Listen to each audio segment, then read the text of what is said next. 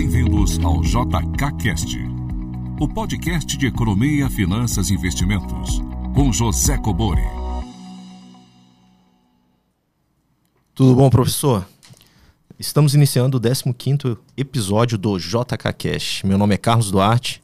Eu sou o José Cobori. Hoje uma participação especial. Pois é, temos a Aika aqui hoje participando conosco, com uma convidada. Hoje ela quis pular no colo. vamos lá, professor. E vamos abrir, como de costume, o JK Cash. Lembrando, o WhatsApp para participação com áudio em locais silenciosos aí para que a gente tenha uma boa qualidade de áudio. É 61 DDD 98117 0005. Envie sua pergunta para nós. E também temos uma outra forma de participação, professor, no Instagram. Toda sexta-feira, no arroba José Cobori, que é o canal no Instagram do professor. É, toda sexta-feira é aberto um canal para que vocês possam enviar suas perguntas por texto. Ok, pessoal? Professor, vamos lá? Vamos lá. Vamos à primeira pergunta. Olá, Cobori. Tudo bom? Meu nome é David e sou aqui de Sorocaba. Gostaria de saber como montar uma carteira de investimento que seja consistente para um longo prazo, já pensando em uma eventual crise ou recessão. Um abraço, tudo de bom. Obrigado. Pergunta do David, professor. Só não... É Sorocaba? Sorocaba, isso. isso. Então vamos lá, professor. Bom, David, uma carteira para o longo prazo, é... já pensando em eventual recessão, é o assunto do momento, né? É, inclusive, nos outros podcasts a gente falou bastante sobre isso, né, Carlos? Isso. É, e eu sempre cito aquele meu vídeo Ações em Tempos de Crise. Só resumindo, eu recomendo aí que você assista esse vídeo no canal. É, só resumindo, investimento em ações eu sempre defendi que tem que ser no longo prazo, né? E como você se protege das eventuais crises aí que tem de tempos em tempos, né? No, nos, nos, ciclos econômicos, que é o que todo mundo tem um medo agora que vem uma nova crise e sugere uma recessão na nossa economia e, obviamente, afete as nossas empresas, né? É, mas, inevitavelmente, se você está investindo em ações, você vai ter que passar por esses momentos. Né? Como você enfrenta um momento desse? Investindo em ações que tenham bons fundamentos, inclusive bons fundamentos para atravessar momentos de crise. Né? Então, inclusive, nesse, nesse vídeo eu faço uma analogia aí com, com a escalada né, do Everest. Então, aquelas pessoas estão mais preparadas para não só chegar ao topo, mas voltar, né? são aquelas que têm maiores reservas de oxigênio. Então, as empresas precisam ter mais reservas de oxigênio. E reserva de oxigênio para a empresa é um baixo endividamento, né, bons índices de liquidez e uma forte posição de caixa. Perfeito. Essa é a recomendação. Perfeito, professor.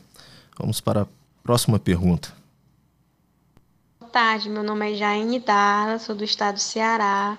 Eu gostaria de saber sobre se o capital de giros da, das empresas eu tenho sempre que calcular para encontrar o valor ou há algum site que já informa esse valor do capital de giros atualizado? Obrigada. Bom, professor, eu acredito que seja Jaine do Ceará. Legal, Carlos. Bom, Jaine, primeiro, obrigado, né? Dificilmente tem participações femininas. Eu Verdade. acho até que foi a primeira, né? Foi a primeira, professor. Já estamos, estamos aí no 15 quinto episódio aí do JKCast e a primeira participação feminina. Fico feliz. E se outras mulheres aí estiverem nos ouvindo, né, outras investidoras, por favor, participem. Então, respondendo aí a pergunta da Jaine. É, Jaine, geralmente, empresas de capital aberto, elas têm essa informação lá no, na área de RI da empresa, relacionamento com investidores, nas demonstrações financeiras, vai ter, com certeza, a informação sobre o capital de giro, tá? Você não precisa calcular. Mas é bom que você saiba calcular para você ter aquela intuição na hora de analisar né, a capacidade da empresa. Então, vou passar um pouquinho dessa intuição que você vai ver que é simples de calcular. Vamos resumir, basicamente, eu, e na vida real é assim também, tá, Jaine? É, a gente não usa tudo que a teoria fala, né? Porque no mundo real basta você usar duas contas do ativo e duas do passivo, que vai te dar aí a real necessidade de capital de giro. Porque a gente separa o ativo circulante em financeiro e operacional. Então, só o raciocínio. Financeiro é o que a gente chama é, de errático, né? São contas ali erráticas do balanço. E o ativo circulante operacional é cíclico, ou seja, Aquilo depende do ciclo de negócios da empresa. Então, quando você faz essa separação do ativo, sobra as contas ali do ativo circulante operacional, basicamente contas a receber estoques, né? que é o que você vendeu a prazo, deu né? É, alguns dias para o seu cliente pagar, ou você tem essa política de crédito na sua empresa, você vai ter sempre ali um, um volume ali no seu contas a receber e os estoques, né? As mercadorias que você compra e não conseguiu vender ainda está lá contabilizado no seu estoque. E do lado passivo é o contas a pagar, fornecedores, né? E salários. Então, se você pegar os pequenos negócios, tem os mesmos problemas que tem os grandes negócios, né? Então, você que é o pequeno empreendedor sabe disso, né? Que todas as empresas é, que não tem uma capacidade, não conseguiu juntar caixa ou não previu que ela precisa de um montante ali que nós chamamos de capital de giro, necessidade de capital de giro, que é exatamente cobrir essa diferença de prazo né, nessas contas. Então, o pequeno empreendedor vai entender. Chega ali a folha de pagamento, ele não tem dinheiro para pagar o salário. Por quê? Porque ele não previu isso no capital de giro. Ele vai ter que emprestar dinheiro do banco, pegar uma linha de, de crédito de capital de giro nos bancos para poder pagar a folha de pagamento. Chegou a fatura do fornecedor ele não tem dinheiro para pagar a fatura, ele vai ter que novamente recorrer ao sistema financeiro para conseguir pagar. Isso é porque ele não, não está administrando bem o capital de giro. Por isso a conta da necessidade de capital de giro é essa. Contas a receber mais estoques, menos contas a pagar e salários. Vai dar um montante, sei lá, 100 mil reais. O que, que essa conta está dizendo? Que você precisa ter 100 mil reais no caixa, reservado como capital de giro, né? porque ele vai cobrir exatamente essa diferença. Quando chegar as contas lá do seu a fatura do seu fornecedor, você vai ter dinheiro para pagar. Quando chegar Perfeito. a folha de pagamento, você vai ter o dinheiro para pagar. Quando esse 100 mil, se você calcula direitinho, quando esse 100 mil estiver acabando, é justamente quando o seu contas a receber começa a virar dinheiro, que você vendeu uma parte do seu estoque virou contas a receber. Né? Então, ele, ele tem esse ciclo de negócios da empresa. Né? O ciclo, a gente chama o ciclo operacional é um e o ciclo financeiro é outro. É, isso tem um vídeo no meu canal que eu explico sobre isso também, Carlos. Então, a necessidade de capital de giro geralmente tem nas demonstrações da empresa calculado, mas é importante que você saiba calcular para você ter intuição na hora de analisar a empresa que você está querendo investir. Não, perfeito. Então, Jaine, nós vamos disponibilizar o link desse vídeo que tem maiores explicações do professor. Tá certo, professor? Ok. Vamos para a próxima pergunta. Bom dia, professor. Meu nome é Fábio, eu sou aqui do estado do Espírito Santo. Eu tenho, na verdade, duas questões. Né? Eu dei uma lidinha sobre é, debêntures e precatórios. Eu, nesse momento, eu não, não invisto em nada, mas a verdade é que eu estou insatisfeito né, com a minha situação financeira e eu queria investir com segurança, não, não cair nesses golpes que tem por aí. Né? Eu estudei muito também é, sobre é, moedas criptografadas, e eu li no site do mercado Bitcoin, imagino que o senhor saiba, que tem um precatório, que são títulos de dívida pública, se eu não me engano, e com porcentagem de 16 ao ano. Eu queria saber do senhor se isso procede, se essa porcentagem realmente é, é uma porcentagem real. E eu queria saber dos debêntures a, a questão do, do do, do nível né, de risco. Por exemplo, eu sei que tem uma empresa e, e o grau de risco dela é, são 3A, né, Triway. É, só que tem uma que tem 2, tem umas que tem B, e eu também vi que tem um A ao quadrado. Né, essas coisas bem básicas mesmo, que eu fiz uma pesquisa na internet e eu não consegui achar. Né, se o senhor puder me ajudar, eu te agradeço. E eu, eu, obrigado por disponibilizar é, essas informações né, na internet gratuitamente. É, tem me ajudado bastante né, e que Deus abençoe a sua vida e a vida da sua família. Obrigado. Bom, professor, pergunta do Fábio, do Espírito Santo. Fábio, obrigado pela participação. Legal, Fábio. Deus abençoe vocês todos aí também. É, deixa eu só explicar primeiro é, a parte que ele está com medo de cair algum golpe, ele está estudando. Isso e ele acabou lendo aí sobre precatórios, né? Com essa taxa de 16% ao ano. É, Fábio, se você está iniciando, é, comece com título público, né? Título da dívida pública, que é uma dívida do Estado, que em teoria é um ativo livre de risco de crédito, porque o governo pode imprimir dinheiro. Então você não vai levar o cano. Você pode até receber menos, porque se ele imprimir dinheiro vai gerar inflação, o dinheiro vai valer menos, né? Mas você vai receber. É, debenture é um título da dívida privada. Então, uma empresa tem um risco maior do que o Estado. Né? É, você tem mais garantias de receber um título da dívida pública do que receber uma debenture. Tá? E precatórios, precatórios, é, faz sentido a sua preocupação, porque existe muito golpe na praça usando precatório. Então, o que, que é um precatório? É, o poder público está tá, tá devendo um dinheiro ali de, de algumas ações judiciais, existem vários tipos de dívida. Como ele não tem dinheiro, ele paga as pessoas com precatórios. Então, o que, que é um precatório? Um precatório é quando o Estado está devendo, por algum motivo, perder uma ação judicial ou um reajuste que a gente vê aí nessas ações no, na justiça, na STF, ele perdeu, mas ele não tem como pagar. O Estado não tem dinheiro. Então, a gente sabe, né? Todos os estados estão quebrados, a União. E aí ele resolve te pagar com um pedaço de papel. Esse pedaço de papel chama precatório. Ele está falando, Carlos, eu te devo aqui 100 mil reais, mas eu não tenho 100 mil reais toma aqui esse precatório que vale 100 mil, te dou. E vou te pagar quando eu puder, né? Entendi. Vai te dar um prazo lá. Aí você agora tem um título de dívida do governo que vale 100 mil, que você teoricamente vai receber em tal data. Aí, mas você, Carlos, está precisando de dinheiro. Isso. O que, que você tenta fazer? Vender, Vender. esse precatório no mercado. Então, esse mercado que exige de venda de precatório é com esse raciocínio. As pessoas que receberam essa dívida do governo pagas com precatórios estão tentando vender esses títulos no mercado existem muitos golpes envolvendo esse tipo precatório. Né? Precatório que não existe, precatórios falsos. Tem gente que aplica golpe com LTN, com LFT. Você entrar no site do Tesouro, tem vários alertas lá. De o cara, ah, tem uma LTN aqui de 50 na trás, que se for resultado vale um bilhão e sai vendendo e tem gente que compra, entendeu? E golpe sempre vai existir, sempre vai existir as pessoas que caem em golpe. Quando todo mundo para de cair em golpe, os caras É, param de dar golpe. Então, exatamente. infelizmente, sempre tem as pessoas mais desavisadas que caem em golpe, mas geralmente as pessoas desavisadas são gananciosas. Né? Tem o velho ditado: quando a esmola é demais, O santo o desconfia. desconfia.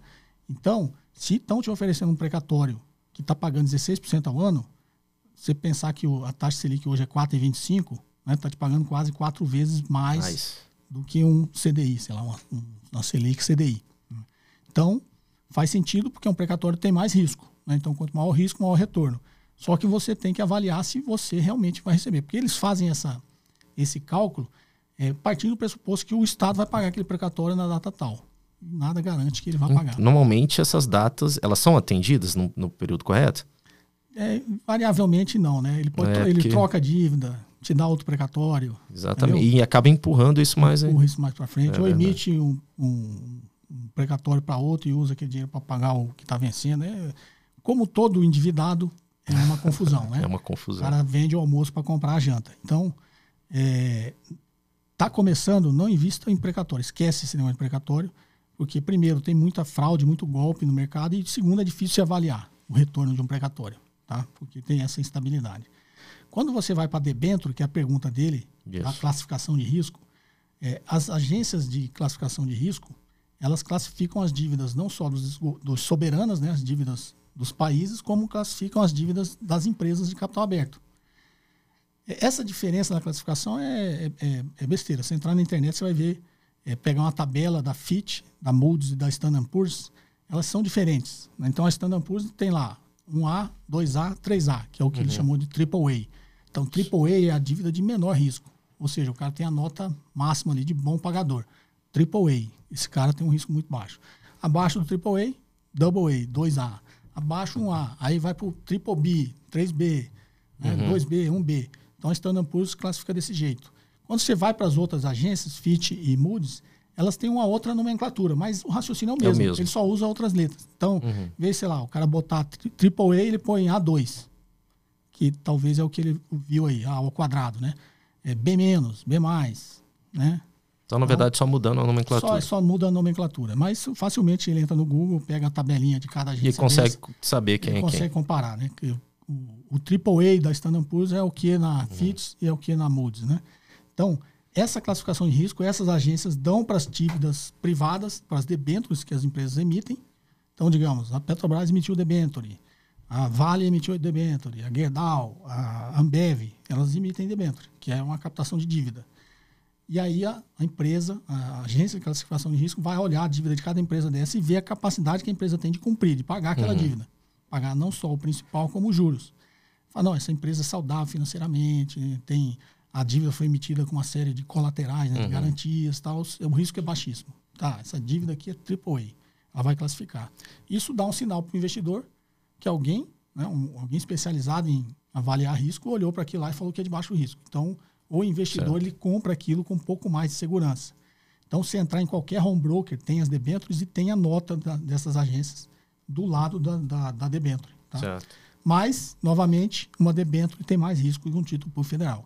Se você realmente está iniciando, comece pelo título público federal. Perfeito, professor. Excelente explicação. Vamos para a próxima pergunta. Olá, professor Colabori. Meu nome é Maicon, sou de São José dos Campos. Queria parabenizar aí você pelo podcast.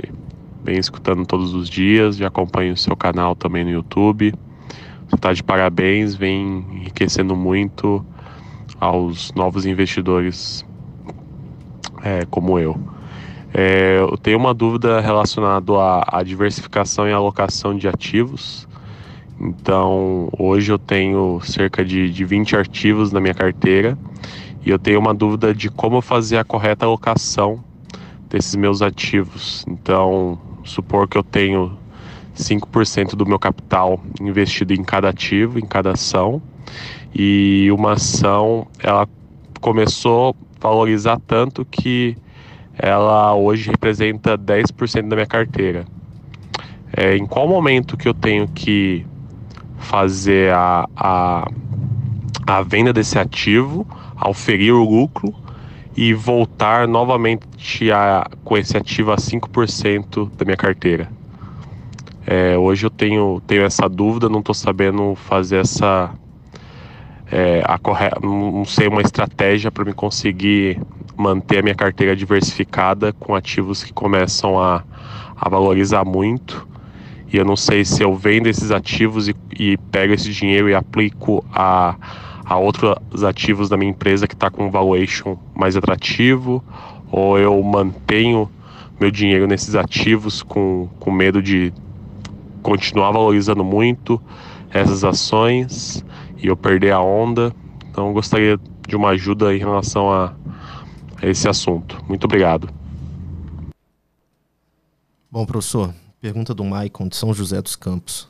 Maicon, legal. É, A sua dúvida é a dúvida de- da grande maioria dos investidores, né? Então você já está um passo adiantado aí que você tem uma carteira, você deu a sua diversificada, você calibrou ali quantos por cento de cada ação você vai ter dentro da sua carteira, enfim, você tem uma estratégia de investimentos, né? Isso já é um ganho E é uma carteira bem numerosa, né, professor? é, isso já é um ganho fenomenal assim para o investidor que está iniciando. É, algumas, algumas considerações que eu gostaria de fazer, Marco, que acho que é o que você quer, né? um pouco mais da minha opinião. É, 20, ati 20 ações em sua carteira eu acho um número elevado. É alto. Você não consegue acompanhar 20 ações nem entender de 20 negócios ao mesmo tempo. né? Então, é, eu gosto de diversificar da maneira que eu tenho um número de empresas que eu consiga acompanhar e que eu entenda daquele negócio. né? Então, eu tenho que saber o que eu estou fazendo. Então, provavelmente você não conhece os 20 negócios de forma a acompanhar isso e saber se a empresa realmente é, é, vai ter prosperidade, não vai, vai entregar o resultado que ela promete ou não. Tá? Então, talvez você pudesse reavaliar o número desses ativos que você tem na sua carteira. É segundo, o momento de você sair de uma ação. O momento de você sair de uma ação, como eu já falei várias vezes, é quando a empresa perde os fundamentos. Porque se você ficar tentando, ah, valorizou demais, vou vender para depois recomprar mais barato, você não vai acertar esses movimentos, você vai acabar perdendo dinheiro. Né? É, parece que a gente brinca, né? Tem vários documentários, inclusive um que eu legendei que chama A Fórmula de Midas, é, e até um, um operador famoso lá no- na Bolsa de Nova York, ele fala isso, né? E é uma, assim, um ditado no mercado que o mercado sempre vai te dar um jeito de te passar a perna. Né? Passar a perna no sentido que você acha que você vai bater o mercado, é ele que vai bater em você. Tá? Então, geralmente, na prática, o que acontece? O cara ah, subiu demais a minha ação, vou vender, quando ela cair, eu compro mais barato. Aí você vende, ela continua subindo. né? Ela continua subindo e não, vai, não volta mais naquele preço que você vendeu. Então, Aí você fala, poxa, eu e saí, ainda perdi dinheiro. a empresa era muito boa, eu saí para comprar mais barato e ela continuou subindo. O que eu faço? Vou voltar. Aí ele volta. Digamos passou dos 10, ele vendeu a 10, achou que ia cair para 8, ela continua subindo, vai para 12, 14, 16, 18, aí ele fica, puxa, não devia ter saído. Ele vai lá e compra 20. Aí ela cai. Né? Então, assim, é, isso, é, invariavelmente, o mercado faz isso com a gente, tá? Parece que ele está te testando. Então, qual que é o conselho? Se a empresa é boa, continua com bons fundamentos, não interessa se o preço dela está alto. Porque, teoricamente, vai continuar subindo se a empresa é boa. Então, você não tem que fazer nada. Você só vende uma ação quando a empresa perdeu seus fundamentos. Você só sai de uma empresa quando você acha que você não deve mais ser sócio dela. Porque se você ficar tentando acertar os ciclos do mercado, Momento. você está especulando. Eu sempre falo, você se tornou um especulador e deixou de ser um investidor. Então, o investidor ele tem que olhar sobre isso aí que eu estou dizendo é a minha forma de pensar, né, Carlos? E falando sobre isso no podcast é, passado. Porque muita gente critica tal. Eu tô, eu tô dizendo, a minha forma de pensar é essa. Não quer dizer que eu seja o único é cara certo no, na face da Terra, mas eu, o que eu penso certo é isso. Tem outras estratégias que dão certo também. Né? A que eu acredito e acho mais simples de, de você implementar é essa. Né? Venda uma ação quando a empresa é, deixou de ser uma boa empresa, deixou perder os seus bons fundamentos. E a, o recalibrar a carteira, é, não faz muito sentido você ter, as, de novo, né, as formulazinhas prontas. Então, eu quero ter seis ações na minha carteira, de seis a dez. Né? É, porque eu consigo com qualidade acompanhar das empresas. Se eu começar a pôr demais, eu não vou conseguir dar atenção a todas elas e acabo não fazendo nada direito. Né? Então, eu vou investir aqui no máximo 10 ações. Então, você tem as 10 ações. Qual a proporção você tem em cada uma? Depende. Tem uma, as 10 empresas não são iguais. Exatamente. São empresas que você acha que tem um potencial de crescer mais, está tá num setor é, que está crescendo, está em franca expansão. Uma é de tecnologia, né? a outra não, é do setor siderúrgico, é um setor que cresce menos, a empresa é muito boa, grande, mas cresce menos. Então você não vai ter a mesma proporção que você tem nessa empresa de tecnologia, a mesma proporção que você tem na empresa Verdade. madura, né? Uma empresa ali do mercado maduro. Você também não tem essa forma, 5% aqui, 5% ali. Depende da empresa, você vai ter o, volume que você tem. Como que você recalibra? Você, digamos aí, a dúvida dele é essa. Ah, essa empresa que subiu demais, dobrou de valor. Então, proporcionalmente, ela representa agora um volume maior na minha, na minha carteira. É, como eu sempre falo, você tem uma reserva de emergência que está em renda fixa. E quando você tem as, as empresas que você acompanha, que o mercado sempre né, cíclico vai estar tá em algum momento vendendo as ações abaixo do valor, você vai pegar dinheiro que você tem em renda fixa e vai comprar ações. E ela vai ficar. Então esse é o raciocínio básico, né? Porque tá uhum. ele está imaginando que ele vai tirar o dinheiro para comprar ações aqui é da própria ação. Da outra que ele acha que está caro, ele vai vender para é. comprar que está barata. Não, eu defendo que ele tire esse está em renda compra ação. Ela continua subindo. Só vai vender ação quando a empresa perder o fundamento. Aí essa aqui que eu comprei dobrou de valor, essa aqui ficou meio estacionada. Essa aqui proporcionalmente já representa mais que essa. Então aqueles aportes que você vai fazendo sempre que o mercado está te oferecendo as oportunidades, você não faz mais naquela isso, que tá. Que já esticou bastante. Isso. Você vai fazer naquela outra que tem uma proporção menor. Então você vai calibrando a sua, a sua carteira de investimentos dessa forma. Não em números exatos. Não em números exatos. É. Não existe essa fórmula. Cinco, tenho é. 20 ações, 5% cada uma. Não faz sentido. Professor, perfeito. Ótima explicação. Chegou o momento em que a gente responde as perguntas do pessoal do Instagram. Relembrando, arroba José Cobori, o canal lá do professor, que toda sexta-feira será disponibilizado lá um, um vai abrir um canalzinho para que a gente envie, para que os ouvintes enviem suas perguntas via mensagem de texto, tá bom? Bom, vamos lá, a pergunta do arroba Anthony Monique. Eu tenho 40 anos, trabalho no Japão. Estou começando no zero. Eu tenho chances? Essa é a pergunta dele, professor. Do Anthony, Isso. do Japão. Fazendo adendo para quem não viu, a Aika tá no meu colo desde o início, né, cara? Isso. Porque ela me cutuca, se eu não deixar ela subir, ela fica latindo, né? Sem problema, é a nossa participante exclusiva é hoje. Participante aqui. exclusiva. Bom, Anthony, você está aí no Japão com 40 anos, você está novo, tá? Hoje a expectativa de vida, quando você tiver mais velho, provavelmente, é, se você tem uma boa saúde, você vai chegar nos 100 anos. Tá? Então você ainda tem 60 anos pela frente. É, porque as pessoas às vezes falam, estou com 40 anos, estou velho. Não, você está novo, tá? É, pelo menos os próximos 30 anos você vai estar ativo. É, hoje, as pessoas, hoje as pessoas com 70 anos estão ativos, a pleno vapor, trabalhando. Né? Mesmo que tenha, digamos, legalmente se aposentado, as pessoas continuam trabalhando. Então, é, essa preocupação no investimento é assim, quando eu tiver dinheiro, né, eu vou ter saúde para aproveitar ele. Isso, essa é a grande preocupação. É a grande preocupação, né? Não adianta nada eu ficar rico com 90 anos e não conseguir usar o meu dinheiro, usufruir do que eu, do que eu conquistei, né? Então, assim, com 40 anos ele está novo. Né? Você pode começar do zero. Você fazendo investimentos de forma consciente, conforme a gente sempre fala, né, cara, com conhecimento, sabendo o que está fazendo, É, e você, é óbvio, sempre tem aquela, aquela dose de sorte. Né? É, o Nassim Taleb costuma dizer que, até o primeiro livro dele chamou Iludido pelo Acaso, né? que a grande maioria das pessoas que ficaram ricos de forma muito rápido no mercado financeiro, elas atribuem algum dom especial que ela tinha, ela sabia o que ia acontecer, né? ela soube avaliar. Não, a grande maioria foi sorte. Sorte. Teve sorte, tá? Então a gente não pode descartar que a sorte vai estar ao nosso lado em algum momento. Se você estiver fazendo a coisa correta, com conhecimento, os momentos que a sorte estiver do seu lado, você vai ter um, um ganho muito bom, né? A gente costuma dizer que sorte é o encontro da, do preparo né, com a oportunidade. Então, se você está preparado e o mercado tem as oportunidades, a sorte vai estar tá do seu lado. Então, assim, 40 anos. É, o Brasil ainda é um país que tem muito para crescer. Né? Se Deus quiser, nós vamos crescer muito ainda. Um país muito, digamos, novo ainda. Não está é, frente aos países envolvidos no mundo, ainda tem muito que crescer. Então, a gente, em algum momento, a gente vai pegar essa, essa onda de prosperidade na nossa economia. Então, se você estiver fazendo a coisa certa, né, de forma consciente, com preparo, essas oportunidades vão aparecer. A sorte vai te encontrar. a sorte vai te encontrar. Então, assim, muito provavelmente, se a sorte estiver do seu lado, nos próximos 20 anos, você fazendo a coisa certa, você vai ter acumulado um bom capital. Então, com 60 anos, é, Anthony, você vai estar tá aí ainda um, um coroa né, inteiro com grana, vai poder usufruir aí do que você conseguiu acumular. Então, o recado é: não é tarde, Anthony. Nunca é tarde. Vamos para a próxima pergunta, professor. Essa é do, do perfil aqui, arroba Coelho Thiago 13. Vamos lá. É possível viver de dividendos com a longevidade das empresas cada vez menores, professor? Essa é do Thiago, né? Isso. É, também tem vídeos, né? Daqui do podcast a gente falou sobre dividendo e crescimento, né? É, então ele está, na realidade, a pergunta dele ele está comparando as duas coisas. Isso. Né?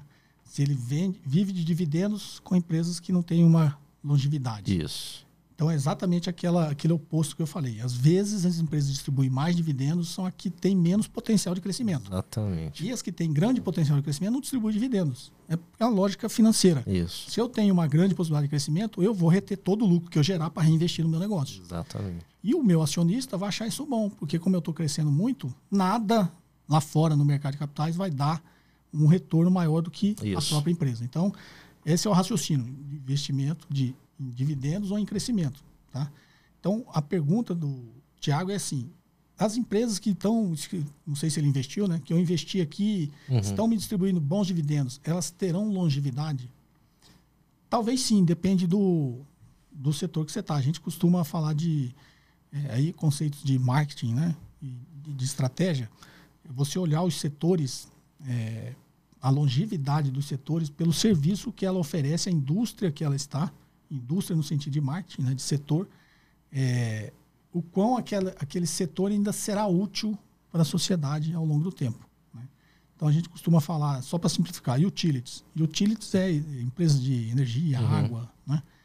É, então, saneamento, esse tipo de coisa. Você, então você olha, que eu, eu gosto de usar esse exemplo, que muita gente investe no setor elétrico com essa visão talvez não sabendo disso, mas investe com essa visão, né? com a profundidade que deveria conhecer. Então, o setor de utilities é uma empresa de energia. Nós vamos continuar precisando de energia elétrica por muito tempo? Eu acredito que sim. Mesmo que inventem uma tecnologia é, né, disruptiva, alguma coisa, isso até trocar né, a energia de todas as casas. Né? Isso não é da noite para o dia. Você, não é da noite para o dia. Se você, como investidor de uma empresa, você vai notar e vai te Exatamente. dar tempo de você sair do negócio tá? que é o que a gente falou lá dos fundamentos. Né? Não, não que ela esteja perdendo os fundamentos dela como empresa, mas o setor. Né? Isso, o nicho de mercado. Aquele setor, aquela indústria está fadada a morrer um dia. Então, eu estou investindo na empresa de utilities de energia elétrica. Distribui muito dividendos, como eu já expliquei, porque ela não tem potencial de crescimento. Por uma questão até geográfica, né? São concessões públicas. Isso. Então, é, a companhia de energia elétrica do Estado de São Paulo só pode vender energia no Estado de São Paulo, né? Companhia de Energia de Brasília só pode vender no Distrito Federal. Então, ela está limitada geograficamente, então por isso ela não cresce. Se ela já tem todos os seus ativos, né, toda a sua infraestrutura montada, ela não precisa reter lucro. É, porque não tem para onde crescer não tem para onde crescer. Então ela só vai reter uma parte para man manter essa infraestrutura, o resto ela distribui tudo. Por isso as empresas de energia elétrica são grandes distribuidores de dividendos. Isso é um negócio longevo. Eu posso continuar investindo em uma empresa de energia elétrica que é a dúvida do Tiago, recebendo bons dividendos, e essa empresa vai ter longevidade? Vai.